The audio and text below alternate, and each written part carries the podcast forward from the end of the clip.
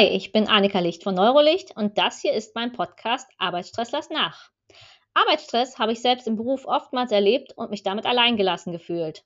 Da sportliche Aktivitäten, Yoga und Meditation bei mir aber eher noch mehr Stress auslösen, habe ich mich nach anderen Methoden umgesehen und bin unter anderem auf die Klopfakupressur, auch EFT genannt, gestoßen. Und genau diese möchte ich euch hier näher bringen.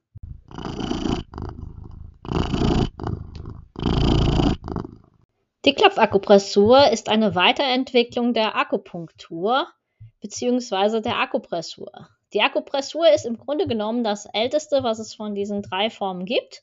Ein Therapeut drückt dabei Punkte am Körper und bleibt dort für eine gewisse Zeit dann vor Ort, nenne ich es mal bis dann die Nadeln erfunden worden sind. Das war in dieser Technik ein massiver Fortschritt, insbesondere was die Zeit des Therapeuten anbelangt hat. Ihr müsst euch vorstellen, dann saß der Mensch da und drückt die ganze Zeit den Punkt am Körper von jemand anderem oder von sich selber.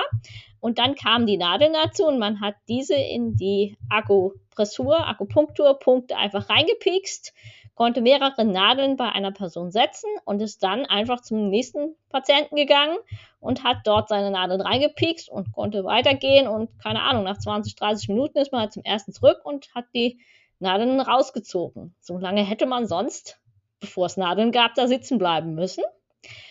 Und man hat dann herausgefunden, dass wenn man die Punkte klopft, man auch eine Wirkung auf die Psyche erreichen kann, indem man sein Problem, sein Stressthema ausspricht und diesen Punkt dann mal mehr, mal weniger sanft, so wie es einem halt gefällt, beklopft.